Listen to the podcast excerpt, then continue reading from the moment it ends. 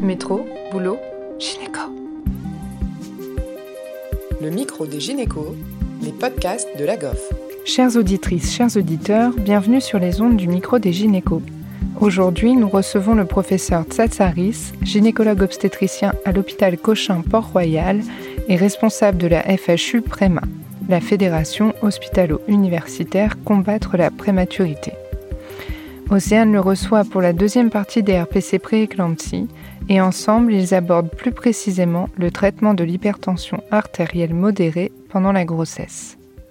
Bonjour professeur Tsatsari, c'est euh, à nouveau un grand merci de la part de, l'association de la GOF et de son équipe d'avoir accepté de participer à, nos podcasts euh, pour euh, poursuivre un petit peu votre retour d'expérience, partager votre expertise sur les décisions prises pendant les RPC 2022 concernant la prééclampsie non sévère.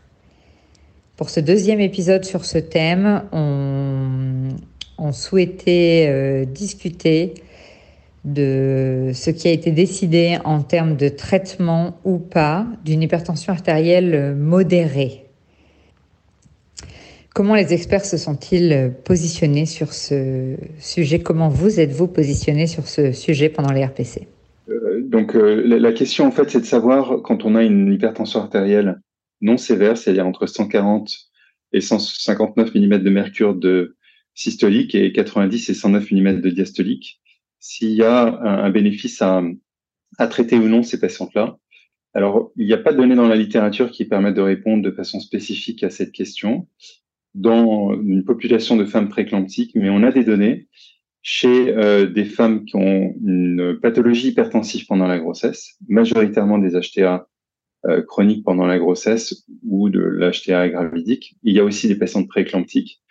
Et donc, euh, chez ces patientes-là, une étude, une première étude a, montré que le fait de proposer un, un, un, traitement, de contrôler de façon assez stricte la, la pression artérielle n'était pas délétère, puisque une des craintes, c'était qu'en baissant trop la pression artérielle, on diminuait la perfusion utérine et qu'on pouvait induire un retard de croissance. Donc là, on a maintenant des données solides pour dire qu'on n'a pas d'effet délétère à maintenir une tension artérielle normale ou normale basse chez des patients hypertendus. Et par ailleurs, il y a un essai qui, a été publié euh, l'année dernière, un essai randomisé aux États-Unis qui a montré qu'il y avait un bénéfice en termes de santé maternelle à traiter une HTA modérée chez une patiente hypertendue. Et donc, euh, par extension, le groupe d'experts a recommandé, euh, a extendu en fait ses, recommandations, enfin ses, ses, résultats à la population de femmes prééclamptiques.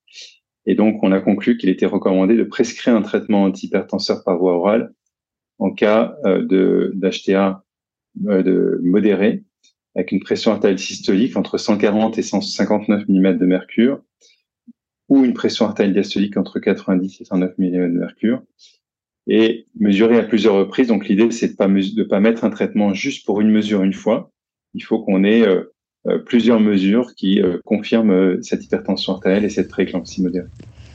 D'accord. Donc, dans le cadre de l'hypertension gestationnelle, on a plusieurs mesures autour de 140, 145. On introduit de systolique, hein, je veux dire, on introduit un traitement autour de ouais autour de 145 voilà si on est vraiment entre 140 et 160 pendant la grossesse on introduit également un traitement euh, parce qu'il a été montré que c'était pas délétère et en plus que c'est qu'il y avait une diminution de la morbidité euh, euh, maternelle et périnatale.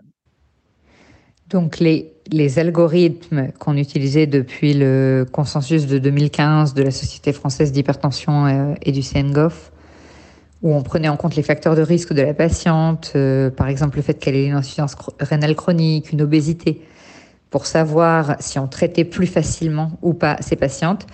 Maintenant, ça passe au deuxième plan et puis toute patiente qui aurait une hypertension artérielle euh, modérée rentre dans l'indication du traitement. C'est bien ça. Hein.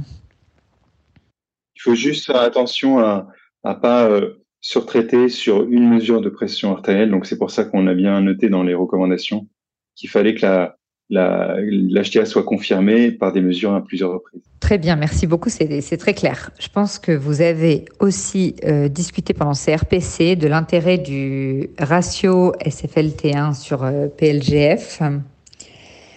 dans le cadre de la du dépistage de la prééclampsie.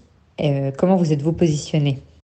Alors la question qu'on s'est posée, enfin les questions qu'on s'est posées, c'est l'intérêt du ratio euh, SFLT1-PLGF pour prévenir, pour réduire la morbidité maternelle ou périnatale dans deux populations de patientes. La première est euh, une patiente chez qui il y a une suspicion de prééclampsie. Et donc, l'objectif était, parce que c'est comme ça qu'il est utilisé par bon nombre de pays anglo-saxons pour euh, essayer d'anticiper la prise en charge et le passage vers la prééclampsie et diminuer la morbidité maternelle. Et le, la deuxième population, c'est les femmes qui ont une prééclampsie établie, qui sont par exemple hospitalisées pour une prééclampsie et qui ont fait un ratio. Donc, dans la population de femmes qui ont une suspicion de prééclampsie, euh, il y a beaucoup de données dans la littérature qui euh, montrent la bonne performance du ratio SFLT1-PLGF pour prédire la survenue d'une prééclampsie euh, ou infirmer une, une, une prééclampsie, par exemple comme le ratio est inférieur à 38. On sait que la valeur prédictive négative est très très élevée et donc on peut infirmer un diagnostic, le diagnostic de prééclampsie. La valeur prédictive positive est beaucoup moins bonne pour le ratio à 38, un peu meilleure si on montre le, le niveau à, à 85 ou 110.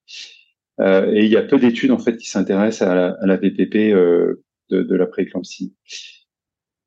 Les anglo-saxons, eux, utilisent pas le ratio SFLT1-PLGF, enfin les anglais. Ils utilisent le PLGF seul. Et donc les études sont faites avec le PLGF seul. Et il y a deux gros essais randomisés qui ont évalué l'intérêt du PLGF pour euh, euh, améliorer, prédire la prééclampsie, améliorer la santé maternelle ou périnatale, avec des résultats très contradictoires. Il y a un essai randomisé qui montre un, bénéfice maternel euh, à l'utilisation du PLGF et l'autre qui montre aucun bénéfice.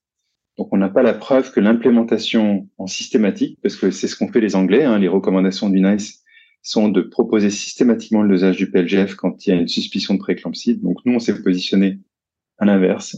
On a recommandé de ne pas utiliser en routine le ratio SFLT1-PLGF chez une patiente qui a une suspicion de prééclampsie. Ça ne veut pas dire qu'il faut pas le faire, ça veut dire qu'on n'a pas une obligation de proposer un ratio SFLT1-PLGF à toutes les patientes qui ont une suspicion de prééclampsie.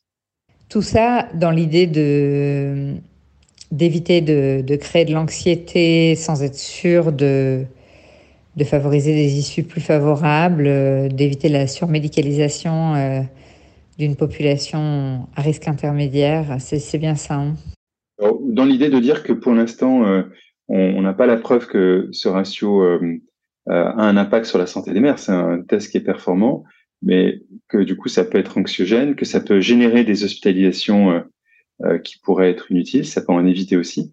Et surtout, ça pourrait induire des accouchements prématurés. Par exemple, si on a un ratio élevé à 35 semaines d'aménorrhée, il y a une possibilité que, des médecins ou décident de, déclencher le travail parce qu'on a un ratio élevé pour éviter d'aller vers une prééclampsie. Donc, on veut éviter ces dérives. Donc, il y a encore euh, euh, une nécessité d'évaluer euh, ces outils. Et l'autre, le dernier point pour lequel du coup on était assez prudent et qui fait que, on va le voir après, mais même dans la prééclampsie établie, n'est pas recommandé d'utiliser en systématique, en routine, le ratio, c'est qu'en fait, on a des normes qui sont établies pour certains industriels, mais pas tous. Et surtout, les normes de valeur de ratio SFLT1-PLGF ne sont pas les mêmes en fonction des trois industriels. Et donc, on a besoin de standardiser un peu les choses, c'est-à-dire qu'on peut pas avoir un test pour lequel on a une norme à 38 pour l'un, une norme à, un autre seuil pour l'autre. Donc, euh, il y a encore un travail à faire pour euh, euh, harmoniser les, les, les normes de, de, de, ces, de, ces, dosages biologiques.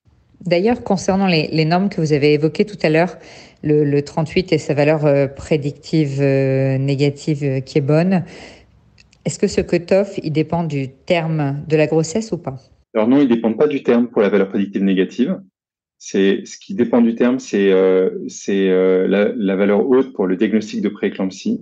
Si on veut l'utiliser pour une VPP, en sachant que euh, c'est pas un très très bon marqueur avec pour une valeur prédictive positive qui reste assez modeste, mais c'est vrai que si on veut considérer qu'une femme est considérée comme prééclamptique sur la base du ratio, le ratio dépend en fait de la gestation. Mais vraiment, ce ratio, il a vraiment un intérêt pour sa VPN. D'accord, oui. Du coup, moins pour prédire l'éventuelle survenue de complications chez une patiente euh, hospitalisée avec un diagnostic de prééclampsie, que ce soit le ratio ou le PLGF seul Oui, alors en fait, sur une, chez une patiente qui est hospitalisée pour une prééclampsie, là encore, on sait que plus le ratio est élevé ou plus le PLGF est bas, plus le risque de complication est important. Mais comment en fait ce ratio euh, s'intègre dans la dans la, la, prise en charge de la patiente et la stratégie de soins, pour l'instant, c'est pas encore clairement déterminé. Et donc, c'est la raison pour laquelle il a été décidé de ne pas recommander en routine. Donc, la, la recommandation, c'est de ne pas proposer de façon euh, systématique en routine le dosage du ratio SFLT1-PLGF. Ça ne veut pas dire qu'il faut pas le faire. On est pas mal d'équipes à le faire. Euh, et on l'utilise chacun un peu de notre, de notre façon, mais euh, il n'y a pas une, une, recommandation forte à l'implémenter de façon systématique pour toutes les patientes hospitalisées.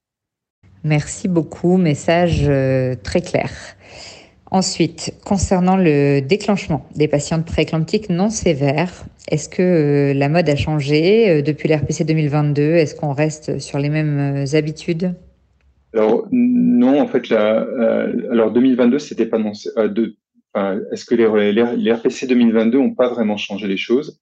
C'est-à-dire qu'en fait, la recommandation chez les femmes qui ont une préclampsie non sévère, entre 34 et 37 semaines d'aménorrhée, euh, ce déclenchement, il permet de réduire euh, le risque d'acheter à maternelle, mais augmente l'incidence de la prématurité. Il n'y a pas de, de bénéfice périnatal et probablement un, un, excès de risque périnatal qui a été montré dans la littérature en ce qui concerne la prématurité modérée entre 34 et 37. Et donc, dans ce contexte-là, euh, en tenant compte de la balance bénéfice-risque pour la mère et pour l'enfant, il a été recommandé de ne pas induire systématiquement la naissance entre 34 et 37 en cas de préclampsie non sévère. C'est des discussions au cas par cas euh, où on va voir euh, quelle est euh, la, par exemple, le, retentissement fœtal, est-ce qu'il y a un RCU sévère Donc, on va en discuter, mais il n'y aura pas d'indication à euh, un déclenchement systématique ou une naissance systématique. On reste dans l'idée que le terme cible, en l'absence de tout facteur euh, d'inquiétude, de toute complication, mais dès que les critères diagnostiques de la prééclampsie sont retrouvés, euh, on reste dans l'idée qu'on ne dépasse pas les 37 semaines, enfin qu'on commence en tout cas à intervenir au plus tard à 37 semaines. L'idée c'est que une, une prééclampsie découverte à partir de 37 semaines euh, doit imposer une naissance, alors pas en urgence, mais dans les 24-48 heures pour, euh, euh, pour éviter les complications maternelles. Et aussi, concernant la question du retour à domicile des patientes, surtout entre 34 et 35 et 37 semaines, sans aucun signe de, de gravité, qui nous paraissent complètement stables, est-ce que, est-ce que vous avez discuté du retour à domicile de, de ces patientes? Alors oui, on a discuté, on a repris les données de la littérature, on a regardé ce qu'ont fait également les autres sociétés savantes. Euh, et donc on a euh, décidé qu'il était possible en tout cas d'envisager un retour à domicile, euh, même si les données dans la littérature sont quand même peu nombreuses et, et, notamment pas de bonne qualité.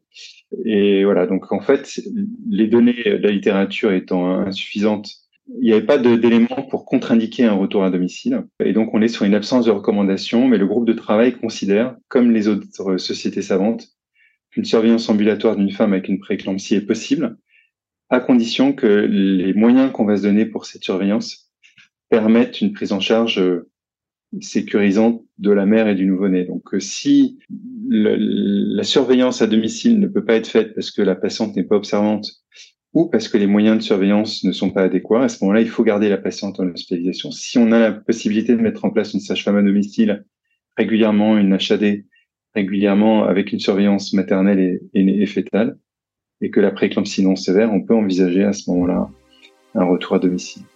Régulièrement, vous pensez à trois fois par semaine, par exemple, ou quelque chose comme ça? Alors, c'est difficile de répondre à cette question-là parce que ça dépend à la fois du, du retentissement fœtal et euh, mais ça peut être, s'il n'y a pas de retentissement fœtal, ça peut être une à deux fois par semaine. On n'est pas obligé de faire trois fois par semaine. D'accord. Donc on lui explique bien les consignes euh, devant amener, amener à reconsulter. On la voit une à deux fois par semaine. Parfait. Merci beaucoup pour toutes ces informations, professeur. C'était un super épisode. Et à bientôt sur le micro des gynécos. Au revoir. Merci à tous de nous avoir écoutés aujourd'hui. Rendez-vous la semaine prochaine pour un nouvel épisode. Vous retrouverez toutes les ressources et références de ce podcast dans la description et surtout, n'hésitez pas à vous abonner à la chaîne, à lui accorder 5 étoiles, voire même à en parler autour de vous. Métro, boulot, gynéco.